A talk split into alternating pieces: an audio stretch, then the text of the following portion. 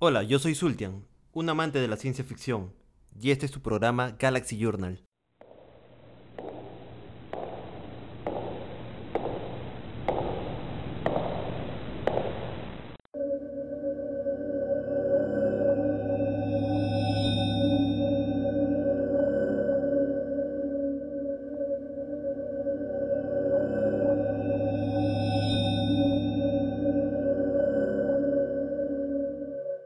Pacific Rim, The Black, una nueva serie que nos trae Netflix original acerca del universo de Pacific Rim, en versión animada. Espero que les guste.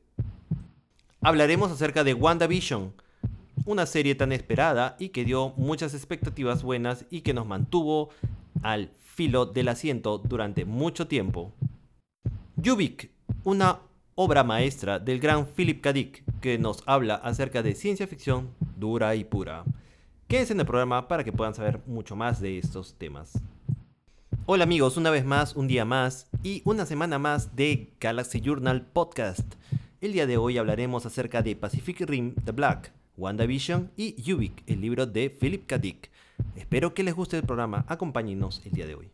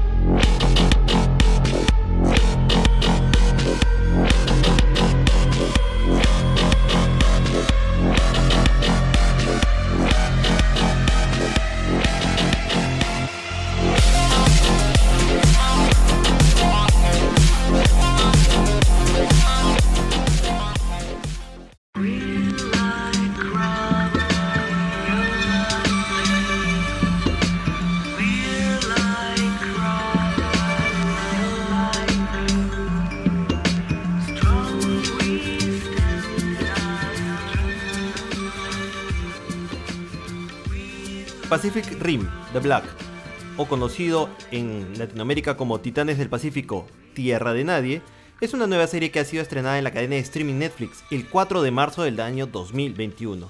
Dirigida por Hiroki Hayashi y Jae Hong Kim, respaldada por Legendary Pictures, llega de la producción de origen estadounidense y japonesa. La historia empieza con unos kaijus atacando a Australia. En ese momento entran en acción los titanes, quienes defienden con todas sus fuerzas la fortaleza. Sin embargo, son diezmados por la supremacía de los Kaijus y la humanidad restante decide retirarse. Es así como todo el continente es evacuado y vemos a dos niños que son dejados en un lugar seguro por sus padres, quienes coincidentemente son muy unidos y controlan un Jäger, el cual utilizan para regresar a la ciudad y pedir ayuda. Cinco años después de este incidente, continúa la historia indicando de que los padres no regresaron nunca y que los que quedaron en ese lugar esperando por ayuda desarrollaron una forma de vida muy básica, pero suficiente como para poder esconderse y seguir vivos. Los niños ya crecieron, llamados Taylor y Haley, y son adolescentes impetuosos. La serie nos controla de esta forma para podernos ingresar en este mundo de nuevamente de Kaijus, mundo que inspiró el gran o que creó el gran Benicio del Toro en aquella época. La, película Pacific Rim es una apología a todo lo que son mechas y a todo lo que son kaijus o monstruos o vendría, vendría a ser como invasores de, a la Tierra, ¿no? Y que se presentan de una manera devastadora, destruyen la ciudad que, que circundan, destruyen a todo lo que encuentran en el paso, con la idea quizás de transformar la Tierra en un hábitat para ellos.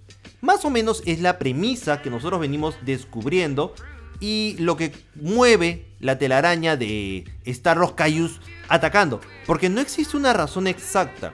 Es decir, tú encuentras una hormiga y esta hormiga no te ataca hasta que tú la ataques. Tú encuentras una abeja y esta abeja no te ataca hasta que tú la ataques o hasta que se sienta amenazada por ti o por tu persona.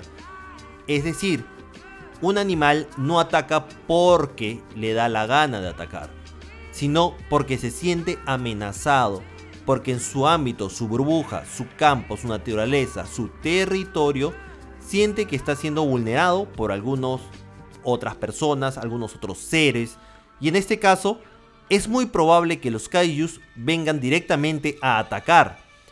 En Pacific Rim lo demuestran, pues es una civilización de otra dimensión que quiere transformar a nuestro planeta Tierra para que ellos puedan habitar o puedan vivir en él. Porque su planeta está siendo destruido, porque ellos ya acabaron los recursos de su planeta y no encuentran una forma mejor que venir y atacarnos y transformar nuestro planeta para que ellos puedan vivir. Los niños ya crecieron, llamados Taylor y Haley. A este punto nos damos cuenta de que quizás todo se desarrolle en un universo alterno, en una ciudad alejada bajo una historia que no tiene muchísimo que ver con lo visto en las películas, e incluso que es un reboot de la saga. Pero poco a poco nos damos cuenta de que todo esto se ubica luego de lo ocurrido de The Abyss, el evento en el cual destruyeron al abismo. En esta nueva aldea de refugiados existen grupos de personas que se unen y deciden salir para poder ir a buscar ayuda. Cada cierto tiempo un grupo de pobladores hace lo mismo, sin éxito aparente y ya que no vuelven o no se vuelve a saber de ellos.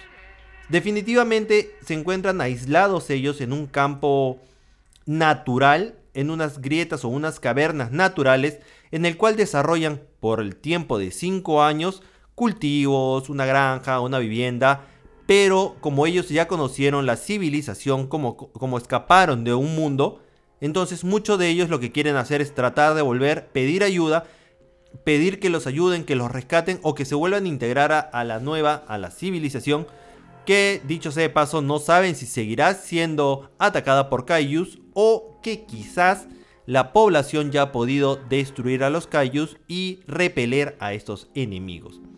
En esta oportunidad, un grupo de chicos deciden salir a buscar algo más que recursos enfrentándose a la realidad y siguiendo un sueño, una esperanza y quizás un plan que viene de la razón de pensar en que quieren ser o necesitan ser rescatados.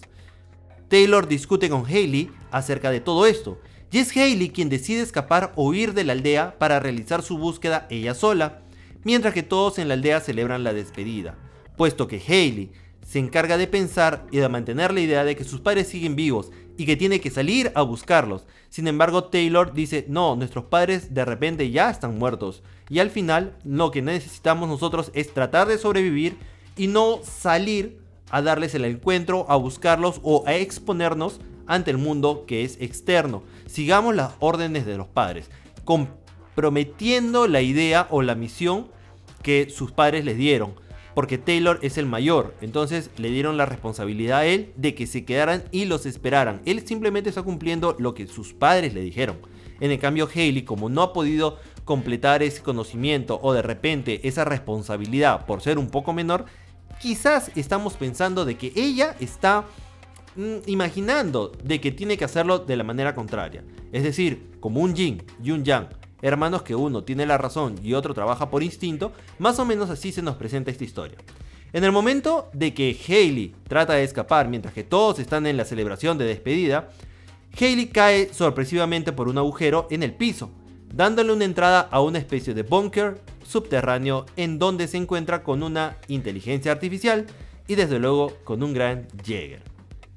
Un titán desconocido y abandonado, cuya misión principal en sus días de gloria era de brindar entrenamiento a nuestros cadetes. Poseedor de una inteligencia artificial que ayuda a interconectar con la máquina en sí, y además sirve de enlace a la biblioteca de conocimiento grabada en su memoria. Digamos que este era un Jagger de entrenamiento en el cual tenía como una biblioteca ambulante, una inteligencia artificial que daba conocimiento a los cadetes que podían estar con él practicando o haciendo un vínculo. Recordemos que para poder manejar un Jäger, tú necesitas hacer un vínculo neuronal, un vínculo sináptico, por medio del cual dos pilotos entrelazan sus cerebros para poder tener una relación y que su cerebro tenga la fuerza suficiente para poder movilizar estos Jagger. Bueno, al activar el Jäger atraen el interés de un Kaiju que se encontraba muy cercano y con quien luego se agarran a madrazos para luego escabullirse de él con la ayuda de sus habilidades. ¿Qué es lo que pasó? Eh, Hayley, por error, sin querer o sin pensar, actuando instintivamente como lo hemos comentado anteriormente, ella activa el Jäger, activa la inteligencia artificial y se saltea todos los procesos y protocolos para poder aprender a manejar este Jäger. De tal forma que se une y se junta de manera, digamos que instintiva para poderlo activar. Lo activa, da unos pasos y luego colapsa.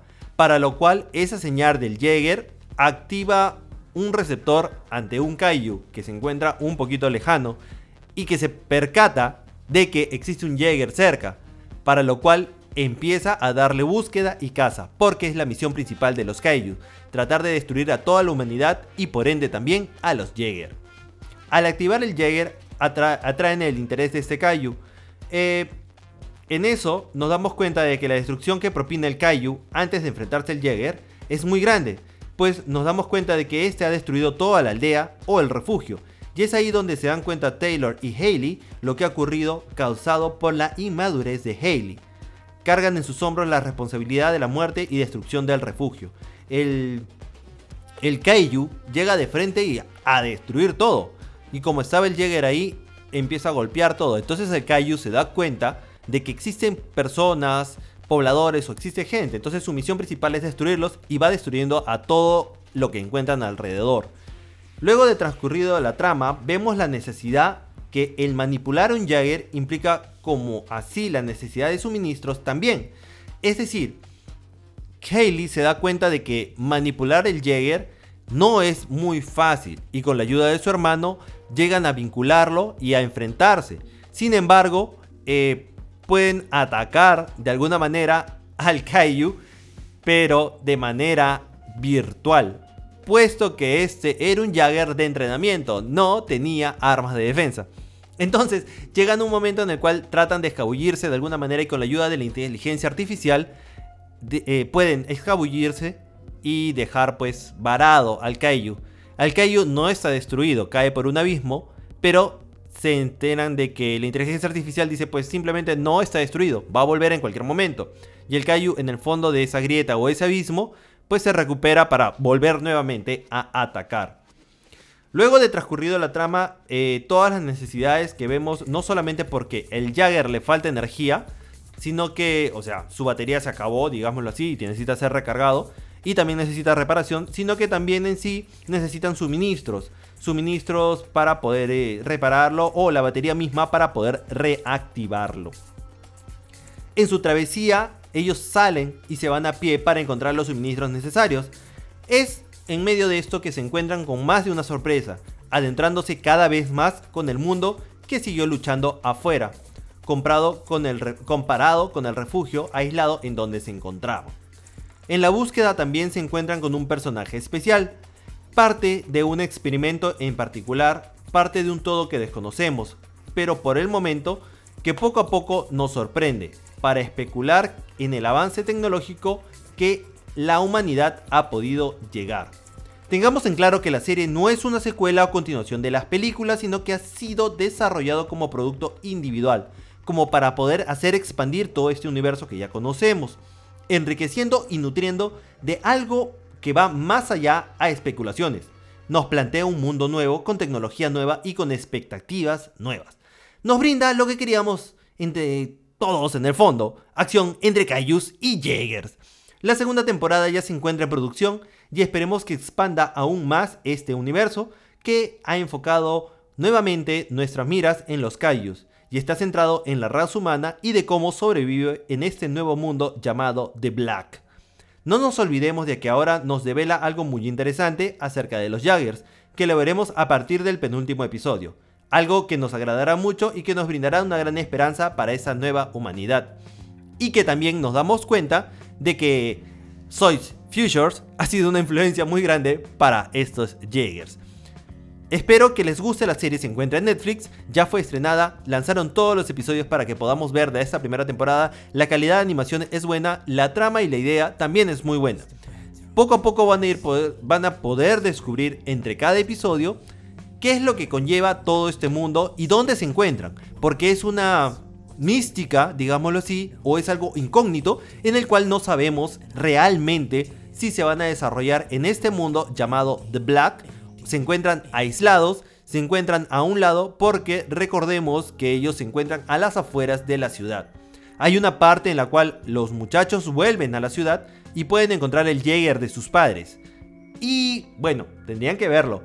A mí me gustó bastante y sobre todo, como digo, la pelea entre Kaijus y entre Jägers era muy esperada. Es The Black, una nueva serie que trae originalmente Netflix. Espero que la puedan ver y disfrutar junto conmigo.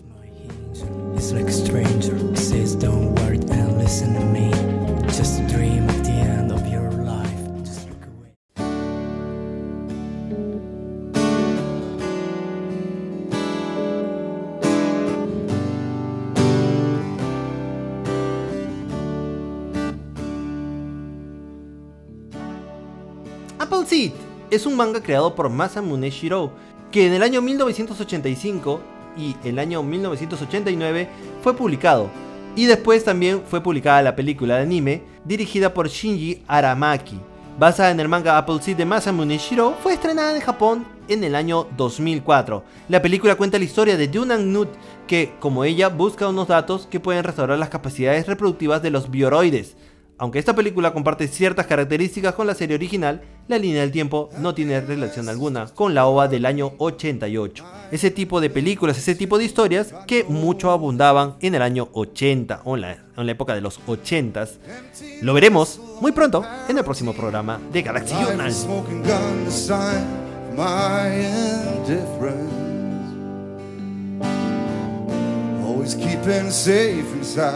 No I never had the chance to penetrate or break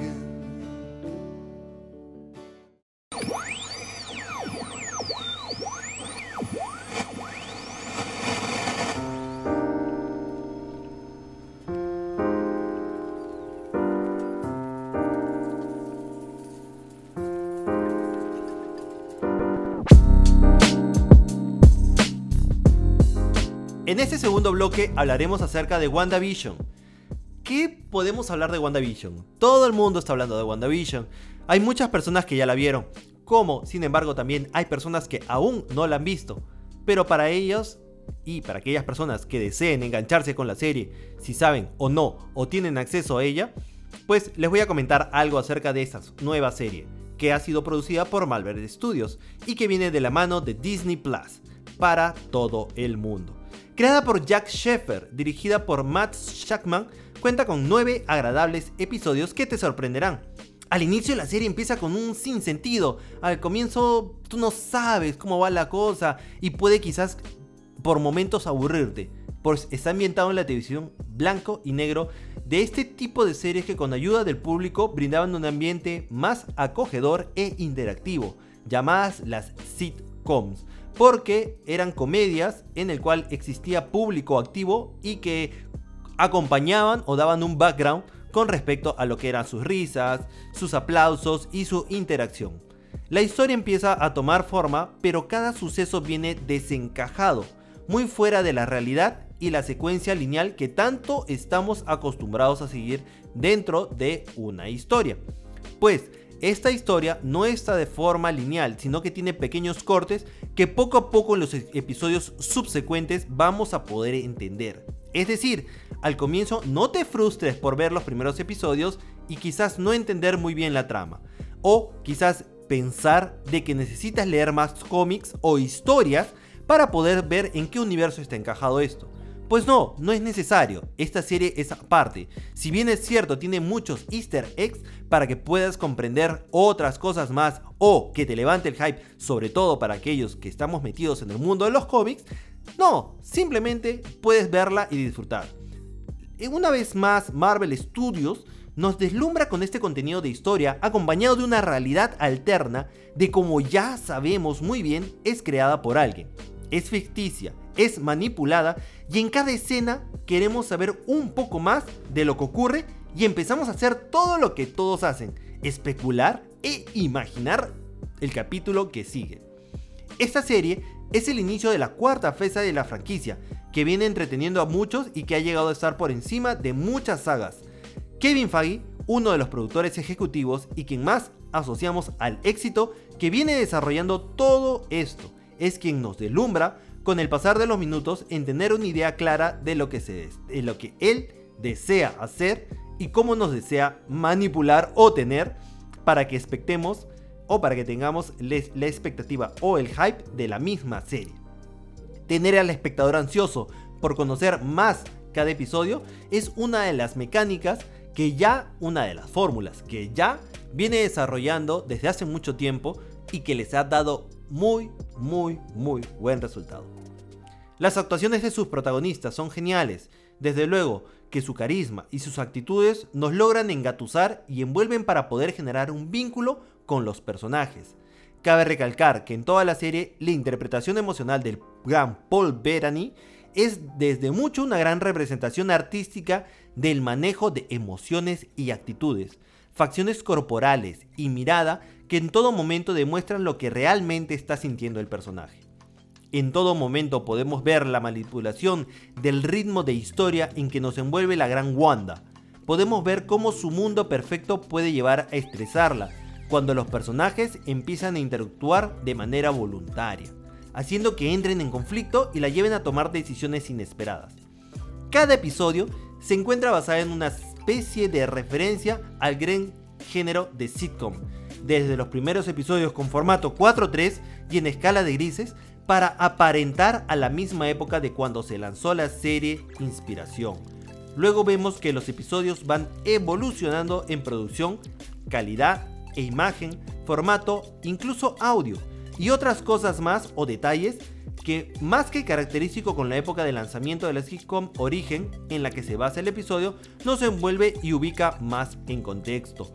Porque al comienzo los primeros episodios no eran en audio estéreo tanto así, y mucho menos eran desarrollados de una manera tan lógica. Eran episodios que simplemente querían sacar una carcajada de ti. Pero veíamos que habían partes que no compaginaban con la vida real. Es decir, la situación en la cual el jefe se encuentra con el gran Vision y empiezan a, eh, relacionarse o incluso el almuerzo que tienen ellos no es algo normal porque existen situaciones en las cuales ellos no entienden por qué reaccionan de esa forma o incluso porque no mantienen una relación directa con la coherencia del mundo real. Y es que en aquellas épocas se tenía que desarrollar solamente el guion y no se podía improvisar. En realidad, no era ese tipo de sitcoms. Por lo tanto, estos personajes se atenían al guion y mantenían ese guion. Pero tanto Wanda como Vision eran unos seres individuales que podían tomar decisiones y por eso no, más o menos que no compaginaba la relación. Conforme vemos avanzando los episodios, vemos que el formato incluso se pone, se vuelve un poquito más widescreen porque al comienzo es de televisión cuadrada, porque en esa época no existían formatos widescreen para reproducción, o si existían simplemente no se pasaban porque no era confortable y cómodo para el formato de televisión. Poco a poco vemos cómo va cambiando todo esto. Los diálogos, las personas, la interacción, la improvisación, el efecto de audio, el tipo de audio, la vestimenta, la ropa, el maquillaje, la forma de interactuar, las expresiones, todo nos conlleva a sumergirnos en cada episodio. Eh, los primeros episodios fueron eh, basados mucho en comedia del gran Dick Van Dyke y el cual fue también un asesor, digámoslo así, fue entrevistado, fue como un consultor para que se pueda realizar de alguna manera muy tangible la serie como la visión que tiene él. Eh, después nos damos cuenta de que el Grandi Dyke les dio unos tips muy importantes. Que si bien es cierto, la productora y eh, productores ejecutivos tenían una idea, pero Dick Van Dyke ayudó bastante, tanto como para la producción, como para la dirección y el enfoque de la cámara y los colores. Poco a poco vamos descifrando lo que ocurre en esta serie, por lo que más nos sorprende es ver cada referencia, cada guiño, cada easter egg que nos demuestra de que la serie nos brinda más de lo que podemos ver en escena.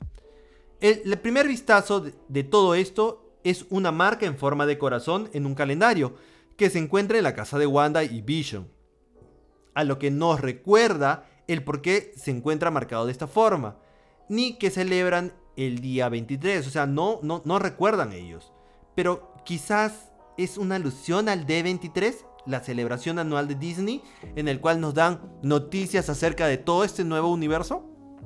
No lo sabemos, pero coincidentemente lo toman como tal. La idea de este easter egg se encuentra muy vinculada a varias películas del universo de Marvel, en donde el gran Kevin Feige ha demostrado el poder de colocar subliminalmente este mismo número 23. Seguidamente podemos ver ciertos videos promocionales o comerciales o tandas publicitarias que dentro de cada episodio nos demuestran situaciones o vivencias de la misma Wanda, pero que de manera subliminal algo muy profundo que hay que ser analizado para poderlo comprender a cabalidad, es decir, la serie está enfocada a un público, pero sin embargo tiene ciertos detalles que convencen al fiel espectador que no ha sido dejado de lado. Al final de cada episodio empezamos a ver escenas que nos dejan pensativos para lo que viene, nos enganchan para el siguiente episodio y que desde luego lo que demuestra es estas escenas que son resueltas en el siguiente episodio de manera muy épica. Recordemos que cada publicidad lo que nos trae es un recuerdo de lo que fue su memoria o su vida de Wanda que pudimos ver en las películas del universo de Marvel. Cargado de referencias que nos hacen volar la mente, cada episodio es para verlo y analizarlo, despedazarlo paso a paso y llegar a suposiciones muy diversas. Sin embargo, parte de estas suposiciones son realidad y parte no dejándonos con un gran sinsabor en cada episodio. Pero nada de esto se hace eh, o hace que la serie desmerezca su desarrollo. El pensar nosotros que aparece un personaje, el otro, o que va a desencadenar bajo esta situación, o simplemente dejarnos con la boca abierta al aparecer personajes que no esperábamos, o que imaginábamos pero no pensábamos que era real, es parte de poder ver y engancharnos en este universo. Definitivamente es una muy buena serie que nos desarrolla y nos introduce en un nuevo universo y nos brinda hacia dónde se está dirigiendo la saga.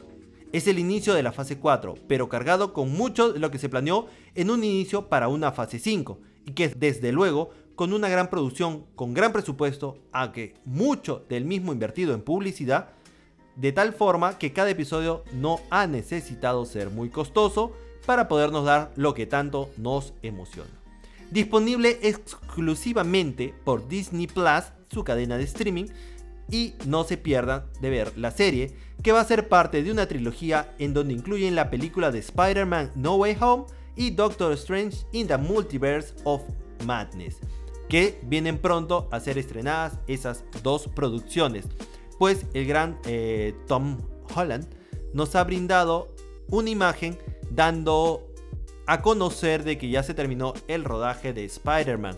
Ahora solamente lo único que esperamos es la postproducción y la fecha de lanzamiento. Mientras tanto ya vienen películas como por ejemplo Black Widow y alguna otra historia más. Por ejemplo ya está saliendo lo que es Falcon and Winter Soldier. Por lo tanto ellos nos envuelven también en parte del universo que tanto queremos y anhelamos por el lado de Marvel. Espero que la disfruten y quédense porque en el siguiente bloque vamos a estar hablando acerca de Philip K. Dick.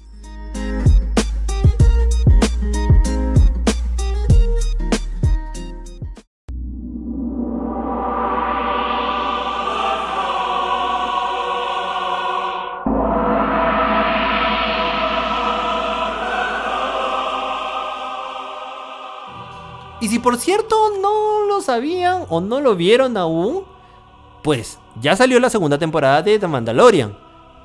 Y vamos a comentar algo acerca de la primera y la segunda temporada, es decir, de la historia del arco completo de The Mandalorian. Espero que se conecten con nosotros en el próximo episodio, donde vendremos a conversar acerca de esta nueva producción que ha traído nuevamente mucha expectativa para la saga de Star Wars.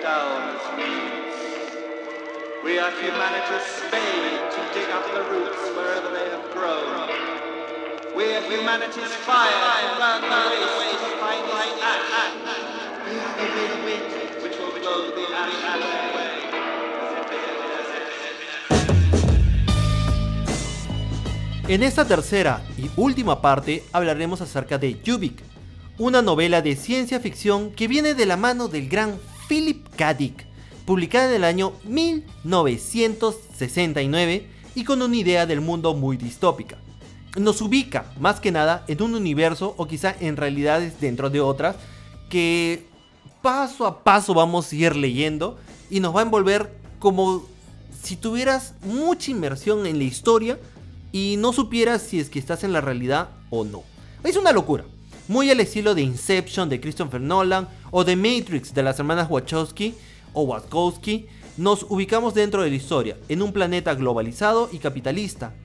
Todas estas interacciones del planeta se encuentran monetizadas de tal forma que si deseas abrir una puerta, debes de pagar antes, incluyendo las puertas del baño y de la refrigeradora, y como tal existen emporios empresariales quienes dominan el planeta por su fuerza en este mercado.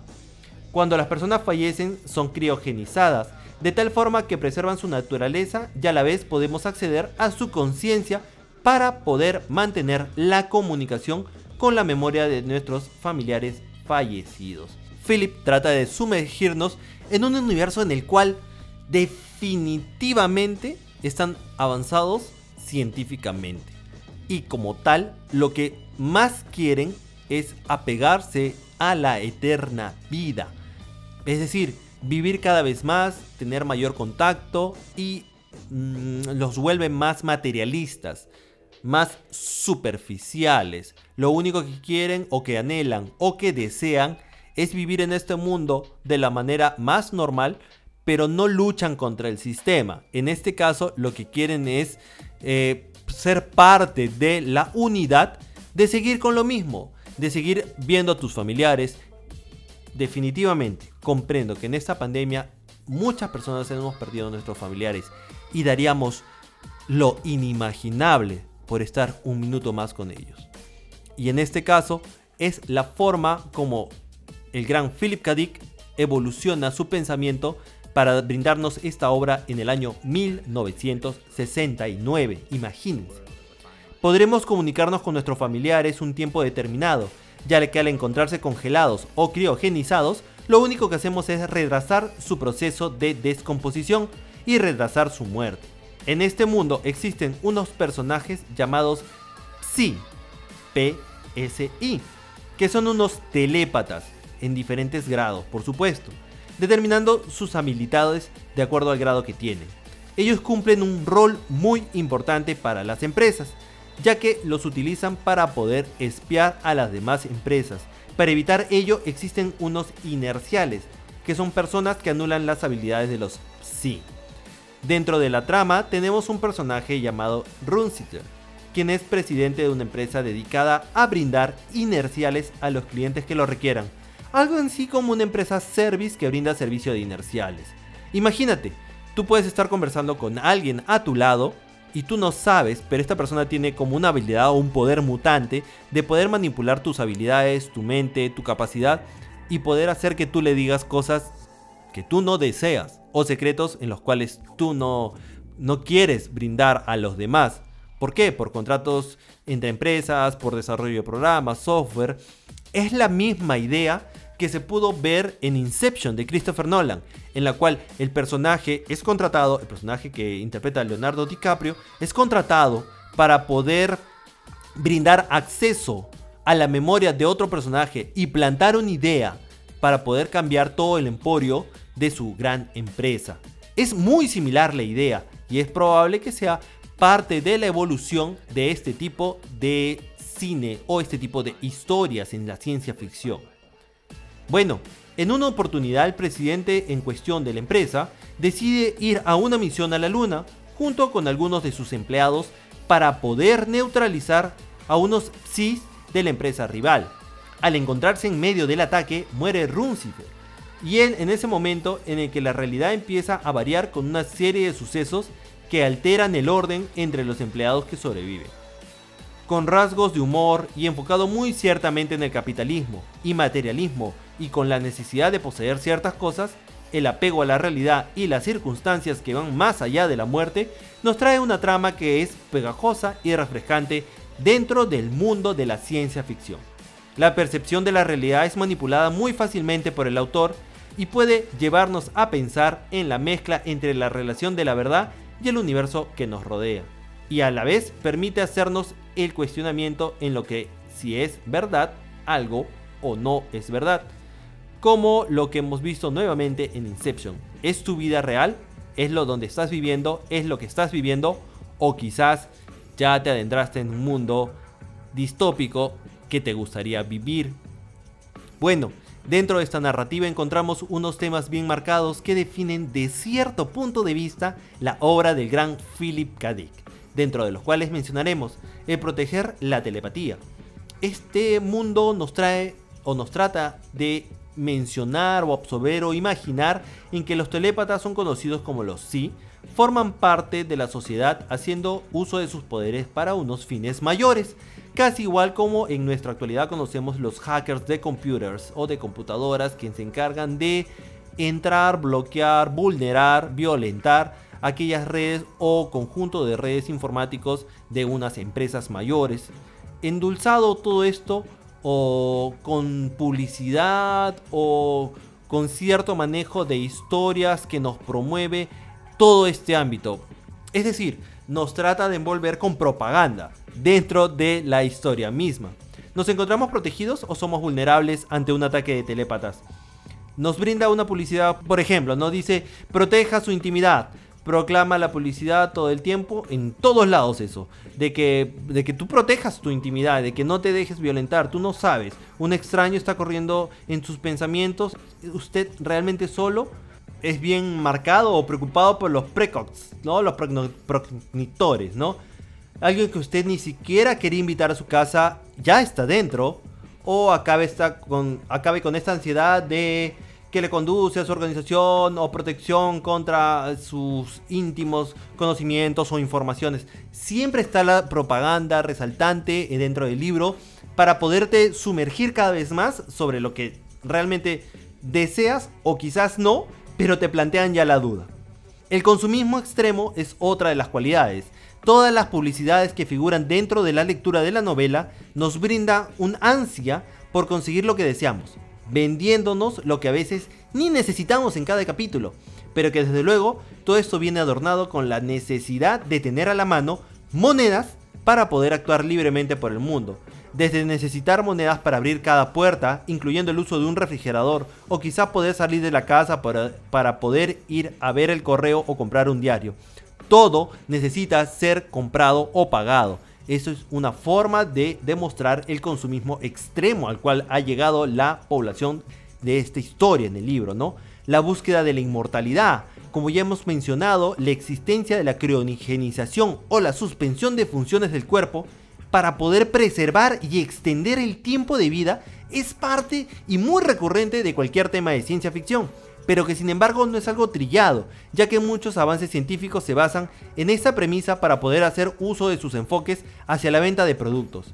En este caso, se enfoca muy directamente este tipo de descubrimiento y lo llevan un poco más allá de la realidad, ya que no solamente puedes quedar congelado con todo lo que científicamente conlleva, sino que también puedes mantenerte en contacto con tus seres queridos a través de una conexión con unas máquinas muy de alta altura, acuñando el término semivivo para aquellas personas en estas condiciones. Es decir, no estás muerto, no estás criogenizado, sino estás semi-vivo. Otro de los artefactos que podemos encontrar muy a lo historia de Ripo Men que ya hemos hablado anteriormente son la cantidad de implantes que tu dinero pueda solventar para reemplazar aquellos órganos defectuosos en tu organismo. Para que de esta forma, de esta manera, puedas desafiar el deterioro del tiempo y preservar el desarrollo de vida a una percepción subjetiva del mundo. Esa percepción subjetiva del mundo también la podemos ver desde el inicio, que se juega mucho con nuestras ideas y conceptos, hasta el punto que nos pueda realizar comparaciones con nuestra vida cotidiana y relacionarlo o envolvernos a poder desarrollar dentro de nuestro mundo real todo esto. Cada uno puede ver e idear diferentes conceptos con respecto a la realidad. Sin embargo, esto es lo que nos hace únicos e independientes para poder tomar nuestras decisiones. Y a la vez, ser diferentes unos con otros. Y esto es parte del por qué tenemos que individualizarnos o el individualismo con nuestras diferentes percepciones, la percepción subjetiva del mundo. Es así como el gran Philip K. Dick nos demuestra un nuevo universo muy distópico de nuestra realidad, pero que nos demuestra lo posible que sería si el mundo no avanza a pasos agigantados, prometiéndonos cambios a cada instante. ¿Por qué? Relacionamos y pensamos en el futuro anterior o antiguo o la percepción de la imagen del futuro de esa época con la percepción de imagen del futuro en nuestra época.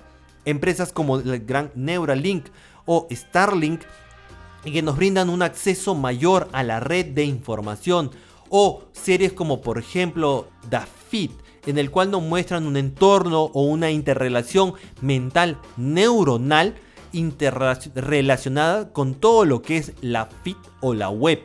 Digamos un desarrollo mayor gente que puede ser criogenizada, gente que puede ser manejada con maquinaria para poder vivir o que puede interrelacionar con ese tipo de máquina extendiendo su vida y el deterioro de la misma para que puedan ser vividos o preservados largamente.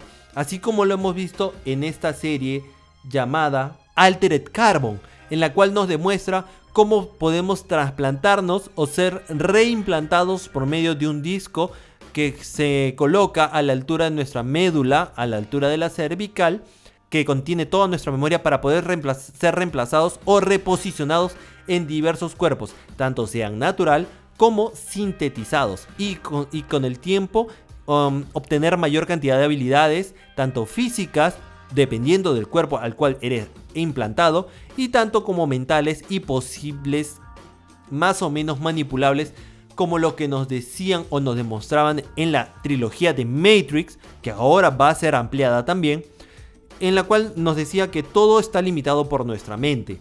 Es muy probable que algo muy similar ocurra en esto. Todo está limitado por nuestra mente, mientras que nosotros podamos vivir un poco más, podemos desarrollar nuestra mente. Pero ¿cómo vas a poder llegar a eso?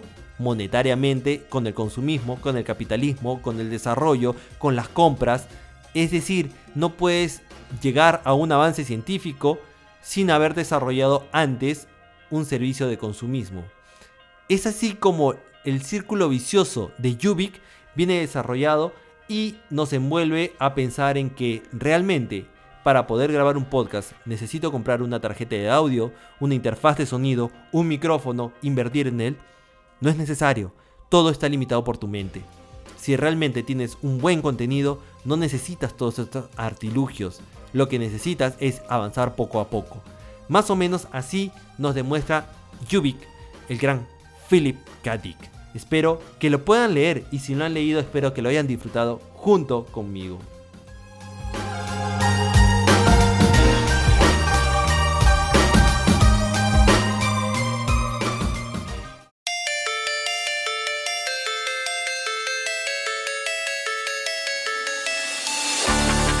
Bueno muchachos, hemos llegado una vez más a la parte final del programa.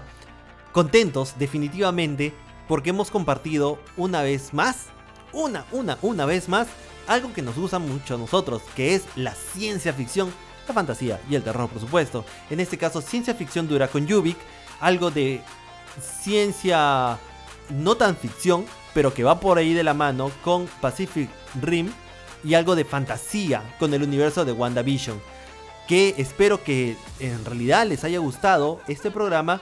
Y este programa va dedicado a todas aquellas personas que están día a día luchando contra este asesino invisible. Muchachos, estamos acá para darles una mano con respecto al entretenimiento. Espero que les guste mucho todo esto de ciencia ficción y espero definitivamente que les haya gustado el programa. Yo soy Sultian y esto es Galaxy Journal.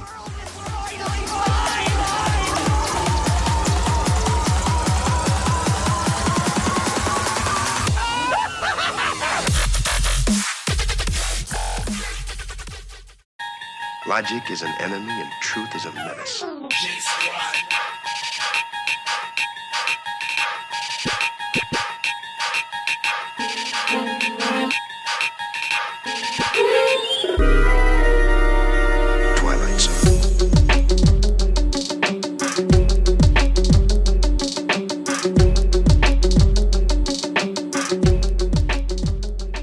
Muchachos, y no se olviden de seguirnos en nuestras redes de Instagram como Galaxy Journal Perú y en nuestra página web de Galaxy Journal en Facebook. Siempre estamos publicando y accediendo a nuevo contenido y haciendo nuevas publicaciones como por ejemplo las películas que se vienen, las series que se vienen, libros o publicaciones que tenemos, compartiendo también el contenido de nuestros compañeros o amigos con los cuales compartimos la idea y la magia de la ciencia ficción, el terror y la fantasía. No se olviden de darnos like, de seguirnos y de compartir con sus compañeros o amigos para que esta comunidad crezca cada vez más. Gracias por todo amigos y que tengan amigos un bonito inicio de semana.